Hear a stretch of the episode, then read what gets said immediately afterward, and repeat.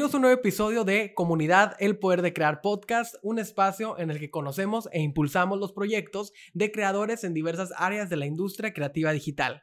Yo soy Max, cofundador de UMI, una agencia creativa en la que creamos contenido para marcas con mucho corazón. Y el día de hoy tenemos un episodio que para todos los que son creadores de contenido, pues les va a gustar mucho porque tenemos una creadora de contenido que desde su experiencia nos va a platicar cómo ha sido su trayectoria. Además tiene un perfil creativo bien interesante. Es, como decía, creadora de contenido, se dedica especialmente a crear videos en una agencia productora, trabaja con muchísimas marcas, también trabaja como modelo, es estudiante de arquitectura, entonces pues hace un poquito de todo y eso en este podcast nos encanta porque siempre decimos que la multidisciplina es algo esencial para todos los creativos, entonces estamos muy contentos de que nos acompañe el día de hoy Mónica Caballero. Hello, ¿cómo están? Muchísimas gracias Max por invitarme, me siento muy agradecida de poder abrir este espacio para platicar porque siento que no existen los espacios donde podemos platicar como esta área creativa y pues agradecida de estar aquí. No, al contrario, muchas gracias por ser parte de nuestra comunidad de, creadores. Gracias por estar en el podcast y 100% estamos de acuerdo que eh, ese espacio para hablar de eh, las áreas creativas pues no existe y yo creo que poco a poco pues vamos abriendo esas conversaciones, entonces con tu testimonio, con tu trayectoria, pues yo creo que podemos aportar mucho a los que nos escuchan.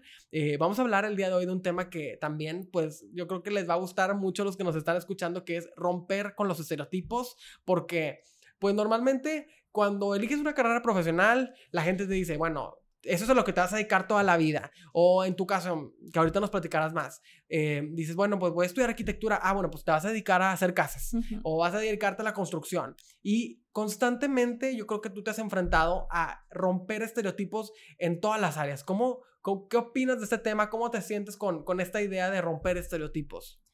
Fíjate que muchos años de mi vida estuve muy perdida justo por este tema, porque sentía que era una persona que tenía muchas ideas en la cabeza, quería hacer muchas cosas, pero nadie te dice que puedes hacer todas. siempre te dicen de que si vas a estudiar arquitectura, bueno, vas a ser arquitecta.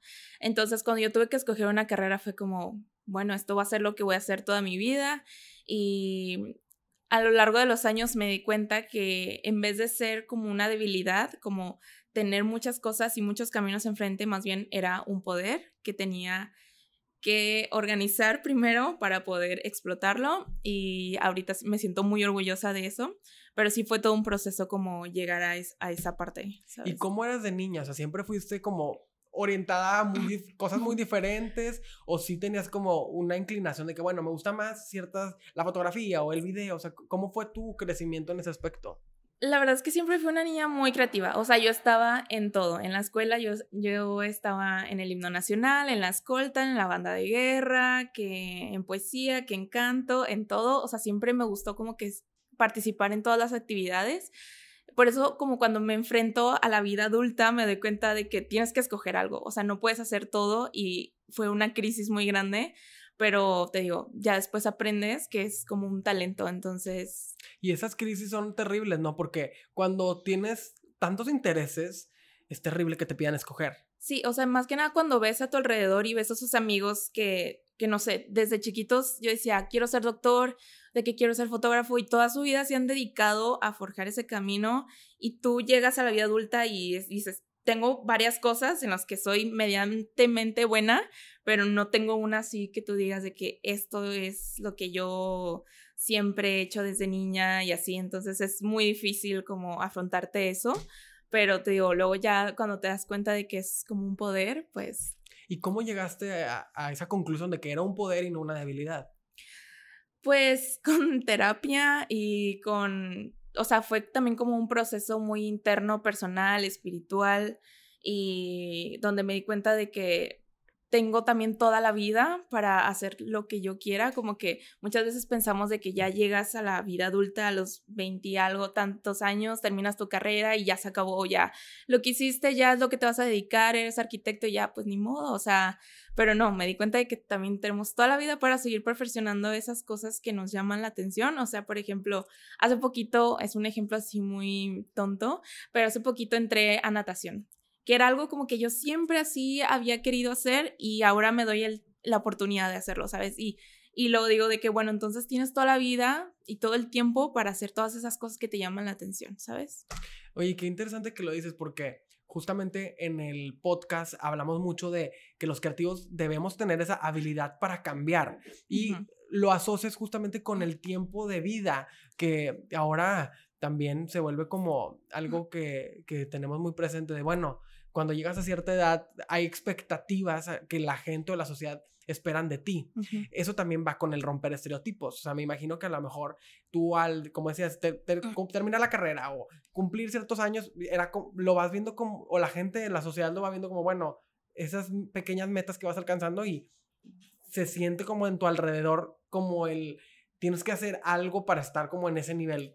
¿Tú qué opinas sobre eso? O sea, de cumplir una cierta edad y al mismo tiempo cumplir con las expectativas que tiene esa edad.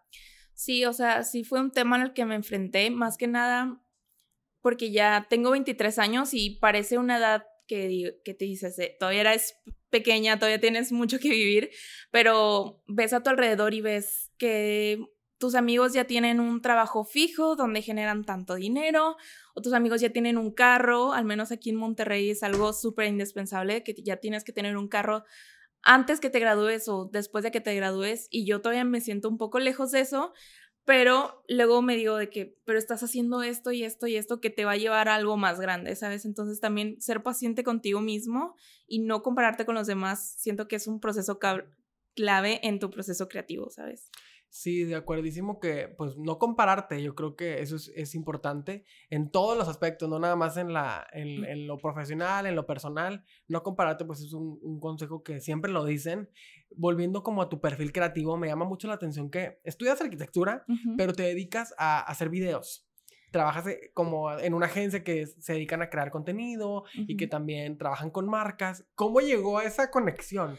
Fíjate que es algo muy chistoso porque yo primero presenté para lenguaje y producción audiovisual, que es hacer cine, hacer video, pero no quedé. O sea, la primera vez que presenté no pasé el examen y como me quedaba muy lejos, o sea, muy, era muy larga la distancia, yo dije, ¿sabes qué? No creo que pueda soportar de que dos horas de camino yendo y regresando es mucho tiempo.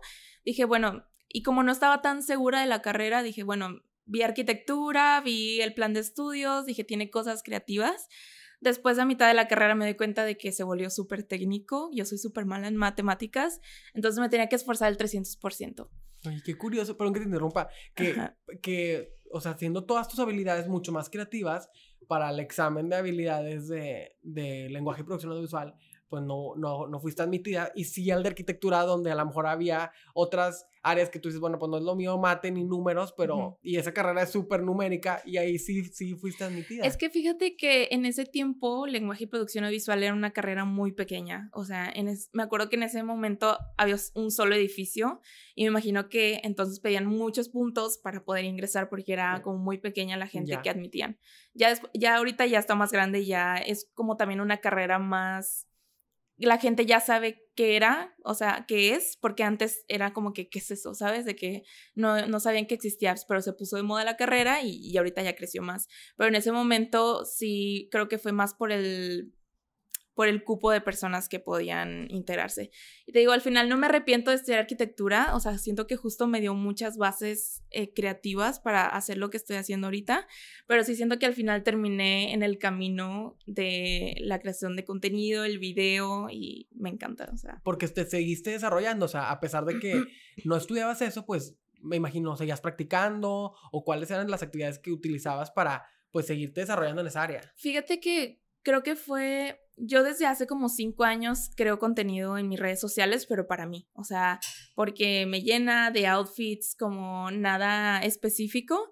Y después me di cuenta que me gustaba como ponerle mucho empeño a mis videitos, o sea, que la luz, que, que la cámara, que la calidad. producción. Ajá, empecé, empecé obviamente al principio, empecé pues de muy baja calidad y así, pero de repente empecé a meterle que me compraba las lucecitas, que esto, empecé a aprender como tips que daba la gente y así empecé aprendiendo que la gente, las marcas más que nada me empezaron a pedir contenido de que, oye, de que te pago tanto por hacerme tantos videos y así. Entonces de ahí ya sentí que se empezó a hacer un trabajo.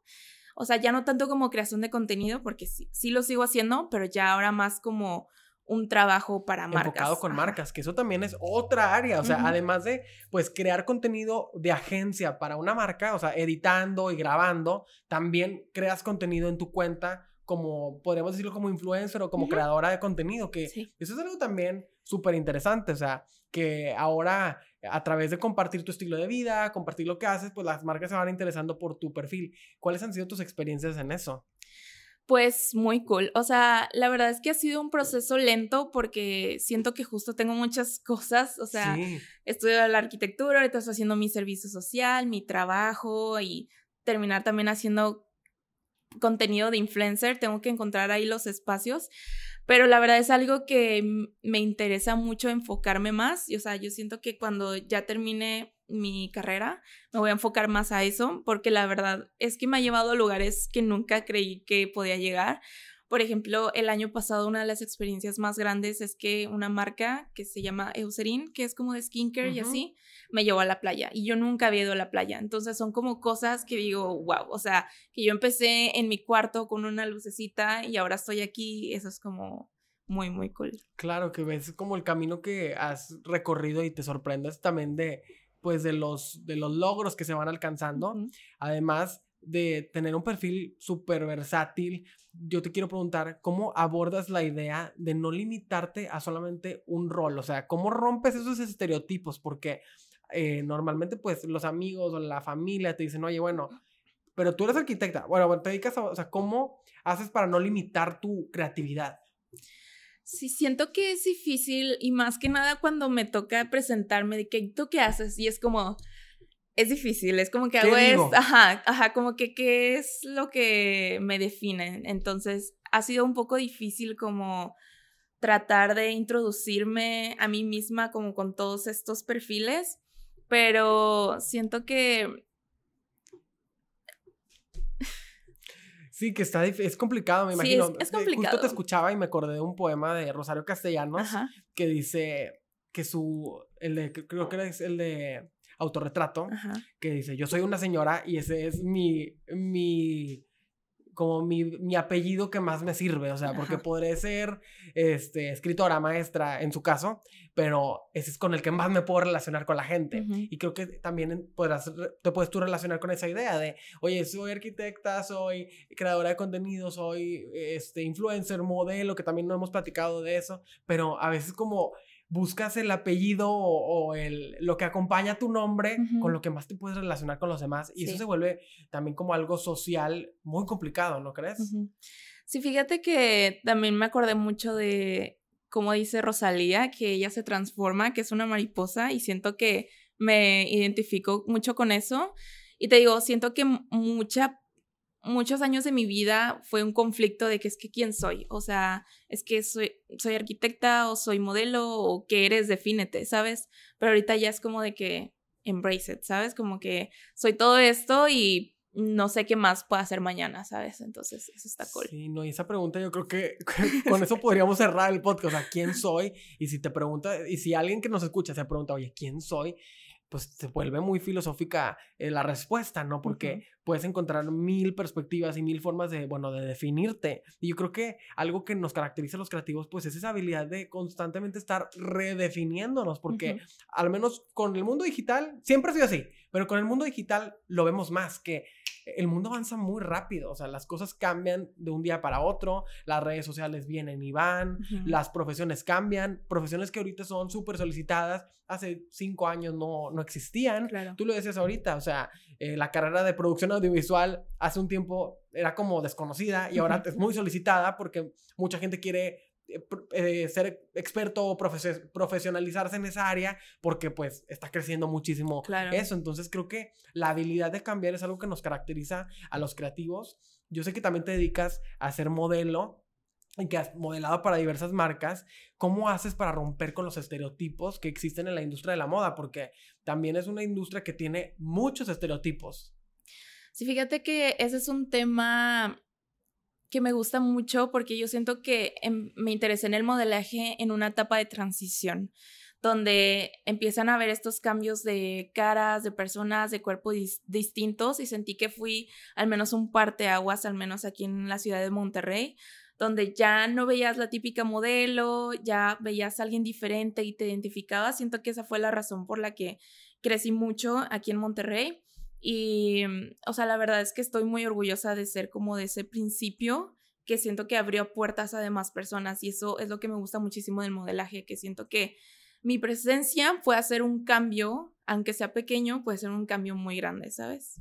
No, y me encanta que lo digas porque estoy de acuerdo contigo. Estamos en un momento de transición y que es, es como un tema también muy puntiagudo porque cuando hablamos de definición de la belleza, pues desde quién lo pregunta.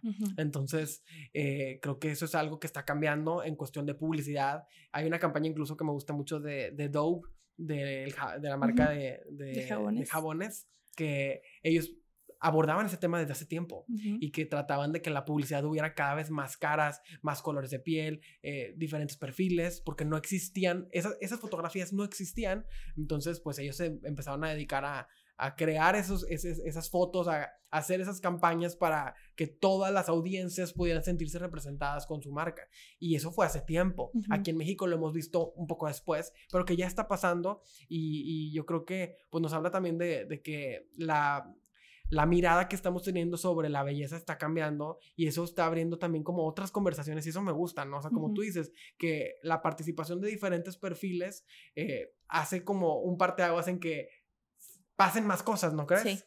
Sí, o sea, más que nada, a veces minimizamos la representación que vemos en los medios, porque cuando yo empecé en el modelaje yo no veía a nadie igual a mí, ¿sabes? Como que era muy difícil identificarme de que cómo, cómo me inspiro, cómo sigo este camino si no hay nadie que esté haciendo lo que yo esté haciendo. Entonces, em, yo hacer lo que seguir el camino del modelaje siento que inspira a otras personas a decir, ok, si esta persona puede hacer esto, yo también puedo hacerlo. Y siento que no hay mejor sentimiento de sentirte inspirado a hacer algo, ¿sabes? Sí, y creo que lo hemos visto en la... que, e, e, esa idea de, oye, yo lo veo y el ver que sí, que hay alguien más me hace sentir que yo también puedo, es algo esencial. Y creo que eh, puede hasta sonar un poco cliché decirlo porque, hay como que en estas historias inspiradoras lo escuchamos bastante, pero es bien importante contar esas historias. Eh, que iba a decir, lo hemos visto ahora, no nada más en la publicidad, también en las películas, por ejemplo, las películas de Disney que ahora pues incluyen eh, personajes con diferentes tonos de piel, con diferentes, de, diferentes no sé, personalidades, todo, eso hace que más gente se sienta representada en lo que todo mundo vemos en televisión o en publicidad. Y justo yo leía un artículo, me estoy acordando muchas cosas, de una actriz que trabajaba como cast member en un parque de Disney y que decía, yo nunca tenía la oportunidad, o sea, yo creía que no tenía la oportunidad de ser como personaje de de, o sea, del cast, pero de los que, no sé, las princesas o así, porque no había ninguna que, que tuviera mi tono de piel. Entonces, cuando vi Lion King, decía, fue cuando yo vi la oportunidad, dije, wow, o sea, ellos son como yo, o sea, tienen mi mismo tono de piel, tienen mis mismas características, entonces yo puedo estar ahí. Eh, y que eso como que despertó el interés y, las ganas de seguirlo intentando. Eh, y por eso lo menciono, porque creo que el ver a los, ver que, que sí existen esas oportunidades, pues también, como dices, eh, le da la oportunidad a los demás de, de, de querer también estar ahí y decir, sí se puede. Sí, creo que el modelaje para mí es lo que más me apasiona justo por eso, porque siento que abre abre caminos, abre oportunidades y siento que me ha acompañado en un proceso también conmigo misma. al ser una persona morena y no estereotipadamente bonita, toda mi infancia fue un poco difícil. Siempre fui diferente y como también era muy alta, era la grandota, la negrita y cosas así que obviamente me marcaron. Entonces, al entrar al modelaje y como cambiar toda esa perspectiva de que puedo ser alguien diferente a lo que me marcó en la infancia y aparte inspirar a otras personas, ahí fue cuando me enamoré y dije, quiero hacer esto toda mi vida. Y yo sé que alguien lo puede ver como la carrera del modelaje, algo muy superficial, pero realmente para mí es algo que puede cambiar al mundo, ¿sabes? No, y estoy de acuerdo. Justamente te voy a preguntar, ¿cómo enfrentaste las críticas o hubieron desafíos al momento de querer romper ese estereotipo, al decir, bueno, voy a intentar esto? O sea, ¿qué te decían las personas cercanas a ti? siento que al principio mucha gente no creía en mí. Más que nada cuando yo intenté iniciar en el modelaje, que es como hace unos 4 o 5 años, mandé mi perfil a todas las agencias de Monterrey y todas, absolutamente todas me rechazaron. Y yo empecé mi carrera de modelo independiente. Es como, ok, nadie me va a dar las oportunidades, nadie cree en mí, pero yo sí creo en mí y yo sí me visualizo. Entonces, yo fui la que empecé a buscar trabajos con amigas que tenían marcas de que, oye, yo tomo mis fotos a mí, yo hago esto y esto y el otro, y así fue creciendo. O sea, realmente es creer en ti y si nadie más cree en ti, no necesitas a nadie más. Entonces, como que ha sido un, proceso difícil hasta, hasta ahora. No creo que haya desaparecido y no creo que ya todo es como, no todo el mundo lo acepta. En, más que nada en TikTok me ha pasado como llega mucha gente tratando de opinar sobre mi cuerpo, sobre de que las modelos son delgadas, qué estás haciendo, tú nunca lo vas a lograr. Y ha sido difícil, o sea, cuando al estar expuesta en internet, y ya tengo muchos años, como que dices, ya no me afecta y así, pero cuando te llegan más de 8 millones de personas a decirte que tu sueño no lo vas a lograr, que ni lo pienses, que tú nunca, con tu cuerpo, con tu cara, nunca lo vas a lograr, sí es un poco difícil, pero tienes que mantenerte firme a ti misma y a tus ideales y a tu visualización para poder seguir adelante, ¿sabes? No, y yo creo que es fácil decir cuando, es fácil decir que, bueno, o sea, este no me importa o eh, ya me acostumbré, pero estar ahí, yo creo que, y estar leyéndolos desde tu eh, momento individual, decir, ¿por qué, o sea, ¿por qué me están, por qué se están metiendo conmigo cuando solamente soy yo? O sea, no, no me estoy metiendo yo con ustedes, eh, no estoy haciéndole daño a nadie, porque todo mundo cree tener una opinión sobre los sueños que yo tengo. ¿Cómo has manejado eso? O sea, que el, como decías, el estar expuesto pues trae muchas opiniones. Sí, o sea, te digo, creo que el modelaje me ha enseñado muchas cosas y ha sido parte muy grande de mi crecimiento psicológico, emocional, espiritual. Y al final mi conclusión para esto es que lo que te da la gente es un reflejo de ellos mismos. Esos comentarios al final son reflejos de lo que ellos piensan sobre sí mismos, sobre la idea del mundo. Y pues al final no tiene nada que ver conmigo. Yo no estoy haciendo nada mal yo solamente tengo que seguir mis sueños y seguir enfocada. Y yo sé que suena fácil como ignorarlos, pero al final de cuentas no es nada constructivo, ¿sabes? De que no, eso no te va a llevar a ningún lado, solamente enfócate con las cosas buenas y, ya. Lo demás va saliendo. ¿Y cómo eh, haces para hacer las paces con esa idea de que, bueno, el problema no soy yo? O sea, aunque todos vienen a tirarme la pelota a mí y a decir que yo soy el problema, el problema no es conmigo, es tú lo tienes. O sea, ¿cómo haces las paces con eso? O sea, a través, ¿qué, qué sistema manejas para decir, bueno, o sea, voy a bloquearlo? O sea, ¿qué haces?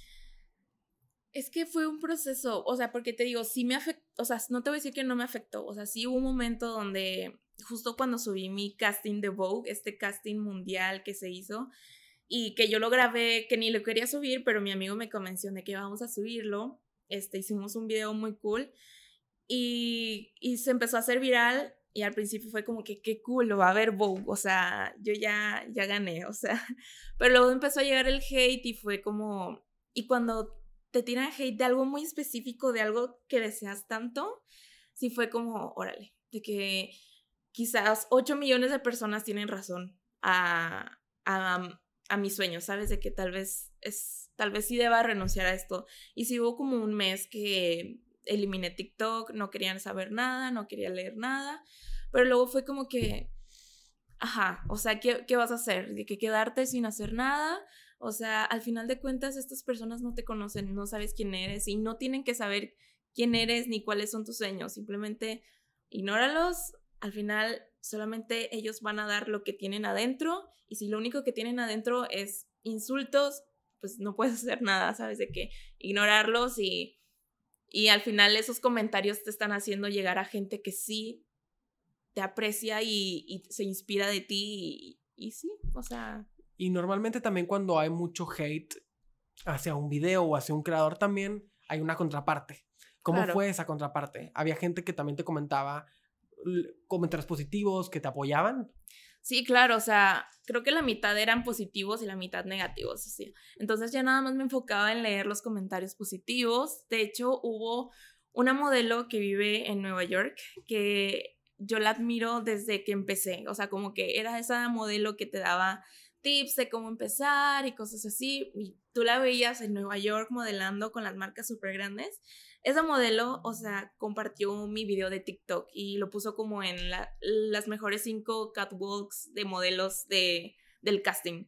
Y fue como que, o sea, digo, o sea, al final esas son las las opiniones que me importan, ¿sabes? De, que, de alguien que me inspira, de alguien que sabe lo que cuesta, que sabe lo que es el modelaje y lo que se necesita para llegar ahí, fue como que no importa nada más, ¿sabes? Con eso te quedas definitivamente, porque, pues sí, o sea, podría haber muchísima gente que, que quiera detenerte, que quiera frenarte, pero cuando ves como esos destellos de luz, dices, bueno, yo creo que sí vale la pena. Y a veces eh, tardan en llegar esos destellos. No, no, no todo eso en el proceso, en el momento exacto en el que uno lo espera. Hay muchas como a veces tropezones, por decirlo así. Tú topaste con, con muchos otros eh, como, sí, tropiezos antes de, de que fueras viendo esos resultados. Fíjate que, o sea, digo que mi proceso ha sido lento. O sea, ya tengo más como de cuatro años modelando y si llega un momento, llega un momento del, del modelaje y de las modelos y todos lo van a entender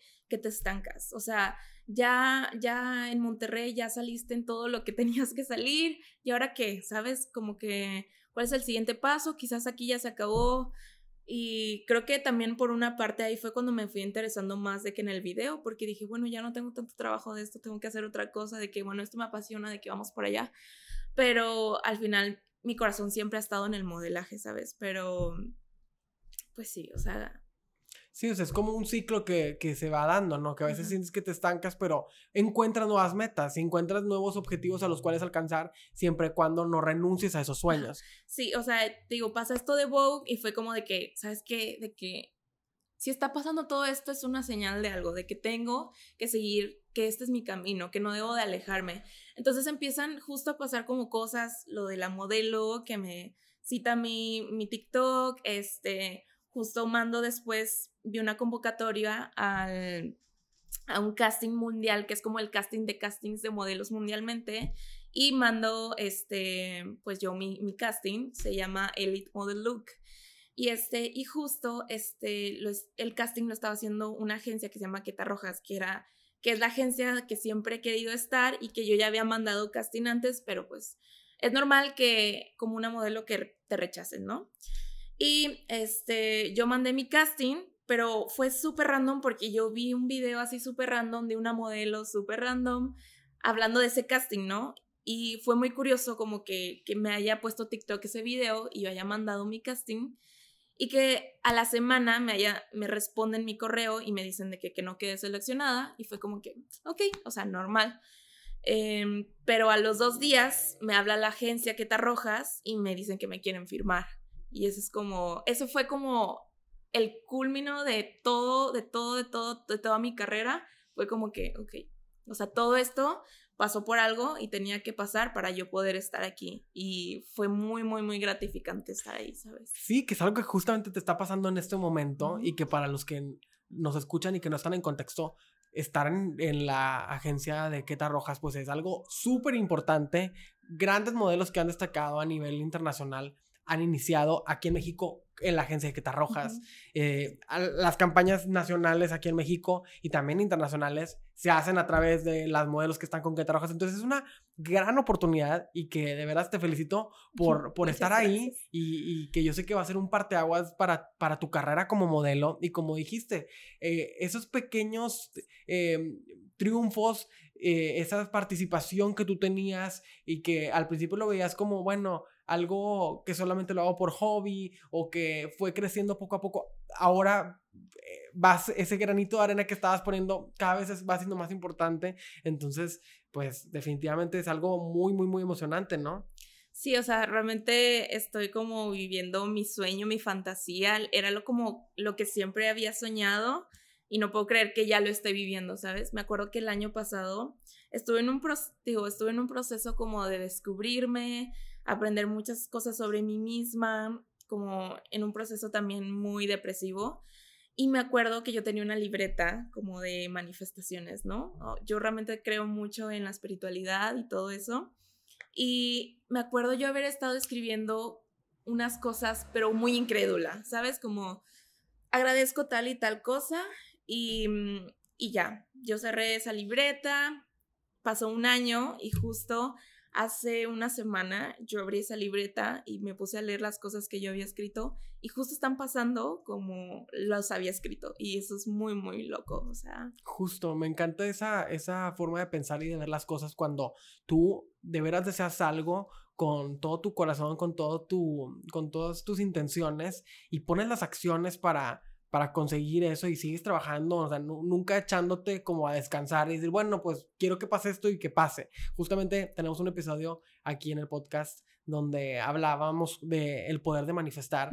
Entonces, creo que es algo muy poderoso porque cuando pones las acciones y tú dices, eh, nuestra invitada Stephanie Rodríguez, que lo platicaba excelentemente y los invito a escuchar ese episodio, decía, cuando tú le pides a Dios, el universo o en lo que tú creas, que estás listo y que estás poniendo las acciones para que esas manifestaciones pasen, pasan. Entonces, creo que también tu testimonio nos lo deja muy claro, ¿no? Tú lo escribiste en esa libreta y dices, ahora están llegando esas oportunidades y que se va a abrir con eso un montón de, de nuevas experiencias para ti, ¿no? Eh, ahora como mucho más enfocada en el modelaje, pero pues con muchas experiencias vividas en el, en, haciendo videos, haciendo contenido, siendo influencer.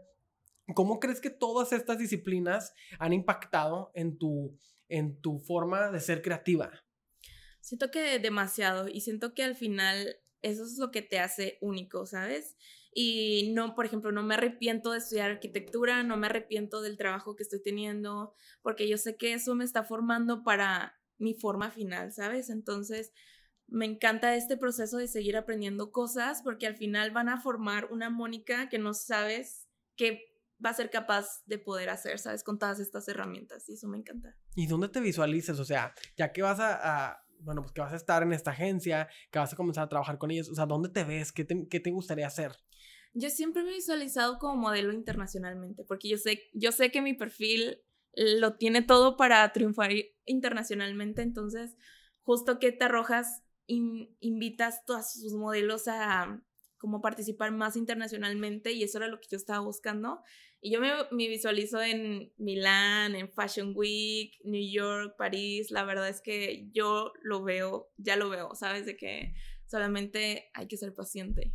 Y así va a ser, vas a ver que así va a ser, porque como lo decimos, cuando pones las acciones y cuando estás constantemente trabajando para llegar a la meta, la meta llega. Eh, a lo mejor no, no siempre en el, en el momento en el que uno lo imagina, pero de que llega, llega. Entonces vas a ver que así va a ser. Y también en el mundo de la creación de contenido, en el mundo del modelaje, hay muchas anécdotas de terror, donde a veces hay experiencias que no son muy agradables, pero que siempre vale la pena contarlas para que los que nos escuchan puedan ver también como no, no siempre el lado positivo, sino que también el lado negativo o el lado no tan amable de, de nuestro trabajo. ¿Qué te ha tocado? ¿Cuál ha sido como una anécdota, una experiencia que tú digas, híjole, estuvo bien difícil? Creo que cuando eres, empiezas como creador de contenido, muchas veces no sabes cómo funcionan las cosas y vas aprendiendo al prueba y error. Creo que lo más difícil que me ha pasado es cuando hice contenidos para una marca y al final hubo como un malentendido, nunca hubo contrato de por medio y no me querían pagar pues de que mis meses de creación de contenido.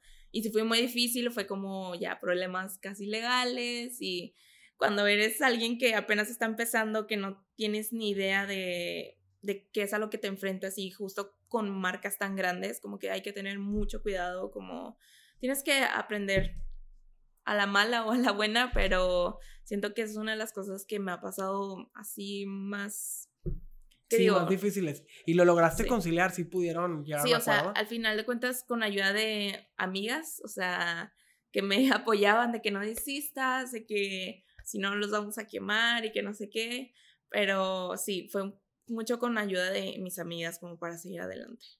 Ay, no, qué bueno, porque sí, la verdad es que es algo que pasa muchísimo con los emprendedores creativos también, que cuando van iniciando, no nada más en creación de contenido, a veces también eh, a lo mejor trabajando con diseño o eh, creando, no sé, video. Eh, también pasa mucho que la se presta la informalidad. Entonces eso, pues a veces para los que se quieren aprovechar, pues como toda la oportunidad de, de tomar ventaja y pues no es nada cómodo para, es algo muy incómodo más bien para los que están como del otro lado con toda la buena intención de hacer tu trabajo. Entonces, pues queda como también el aprendizaje, ¿no? De, pues hay que tener todo súper por escrito y, y, también como modelo, y creo que lo has visto, ¿no? Que todo es con contrato y muy formal. Sí, por eso muchas veces a la gente que me sigue le digo, acérquense, o sea, yo no tengo problema con compartir conocimiento, o sea, si estás empezando a crear contenido, acércate y pregúntame de que, oye, ¿cuánto? Porque muchas veces la pregunta es siempre no sé cuánto cobrar, no sé qué, qué, cuál es el proceso o así, de que un contratito chiquito, tú hazlo, mira en Word, así, ponle esto y esto, cobra tanto por hora y no sé, o sea, sabes, como que también que no tengamos miedo a preguntar, ¿sabes? A, a las personas que hicimos, de que creo que esta persona lo está haciendo bien, le voy a preguntar. Y sabes, como que... Sí, 100%. Y justo también por nosotros, justo también por eso nosotros empezamos con este podcast, con, con, la intención de abrir un espacio y de compartir lo que hacemos y abrir estas conversaciones con gente que está en la industria y que tiene eh, muchas anécdotas, experiencias que, que pueden ser... Eh, eh, aprovechadas por los que nos escuchan. Entonces, definitivamente compartir es algo esencial. Y ahora, ¿qué le dirías a los que están buscando perseguir una carrera eh, en la creación de contenido o como modelo, de qué herramientas tú les podrías compartir para que no desistan en ese sueño. Creo que el más, el más importante es ser tú mismo. O sea, creo que si eres fiel a ti mismo y a lo que quieres, vas a traer las cosas que son fiel a ti mismo, entonces no hay, no hay error, ¿sabes? Como ser fiel a ti mismo, preguntar a las personas eh, que no tengas miedo a enfrentarte. Muchas veces vamos a tener miedo en la vida, pero tienes que hacer las cosas con miedo. Y esa es la única forma de aprender, ¿sabes? Ese es como que el consejo más grande que podría decirles. Ser tú mismo como el poder para llegar a los demás de la forma más auténtica. Claro. Creo que eso es algo muy valioso porque cuando nos demostramos auténticos y vulnerables y con el corazón en la mano casi casi, pues también tenemos la oportunidad de, sí, de exponernos a, a, a lo mejor tenemos ese miedo a que nos va a hacer, a que nos lastimen o que las cosas no salgan porque no quiero, quiero quedarme con mi caparazón, pero cuando abres ese caparazón y te muestras hacia los demás, también tienes, te encuentras con otras personas que están en la misma eh, en el mismo camino y que con las que te puedes eh, eh, crear empatía, ¿no lo crees? Sí, o sea, justamente siento que yo siempre he sido una persona muy transparente en mis redes sociales, yo me he subido llorando, no me importa, o sea, es realmente lo que siento y mucha gente podrá decirte que, ¿por qué haces eso? O sea, ¿por qué te muestras tan vulnerable de que, que cringe o como dicen los chavos, qué vergüenza? O sea, pero luego me llegan mensajes de que, oye, Moni, de que gracias por abrirte con nosotros, por crear este espacio, sabes que yo me siento igual, de que esto y esto, y se abre una conversación más genuina, ¿sabes? De que, entonces a mí eso me encanta de las redes sociales, más allá de, de las marcas y así, me encanta crear comunidad, que se inspiren, que yo sea una inspiración para ellas, que puedan abrirse de la misma forma en que yo pueda abrirme, eso es lo mejor del mundo. Y yo creo que eso es bien importante porque cuando ah, lo hemos escuchado con nuestros invitados aquí en el podcast, que siempre hay un lado negativo, eh, uno no es monedita de oro para caerle bien a todos, siempre hay una contraparte que te dice que no puedes o que dejes de intentarlo, que no vale la pena, pero cuando ves todo lo que eh, la respuesta positiva, la gente que te apoya, que dicen, oye, por, por tu testimonio yo también le quise eh, echar ganas y gracias a que tú lo compartiste yo también me animé, pues dices, bueno, por eso vale la pena. Inspirar a los demás siempre va a valer la pena y lo, lo positivo siempre brilla. Entonces dices, bueno, vale, a veces toca recibir este, la parte negativa, pero pues también vemos todo el resultado y toda la gente a la que puedes llegar y más los que son influencers y creadores de contenido como tú que tienen el alcance con muchas personas, pues tienen la oportunidad también de, de conectar con ellos y inspirarlos y eso es súper valioso. Sí, claro, o sea, yo, si me pusieran a elegir si quiero pasar todo el hate que me tiraron y así, para al final las recompensas que estoy teniendo ahorita las volvería a pasar, ¿sabes? No me importa, siento que justo dices, es es lo que viene con la creación de contenido, con exponerte en internet, porque no es fácil, no por eso todo el mundo lo hace, porque es difícil ser vulnerable, que todo el mundo te vea y todo el mundo tenga una opinión de ti, es difícil, pero tiene unas recompensas muy, muy lindas. Y que justamente tú las estás viendo, qué grandes cosas vienen para ti, qué más viene, qué proyectos vienen para que los que nos están escuchando, pues también te busquen y sepan dónde pueden ver este, tu trabajo. Eh, me pueden seguir en Instagram como Mónica Caballero, guion bajo, guion bajo, y en TikTok como Mónica Caballero 6.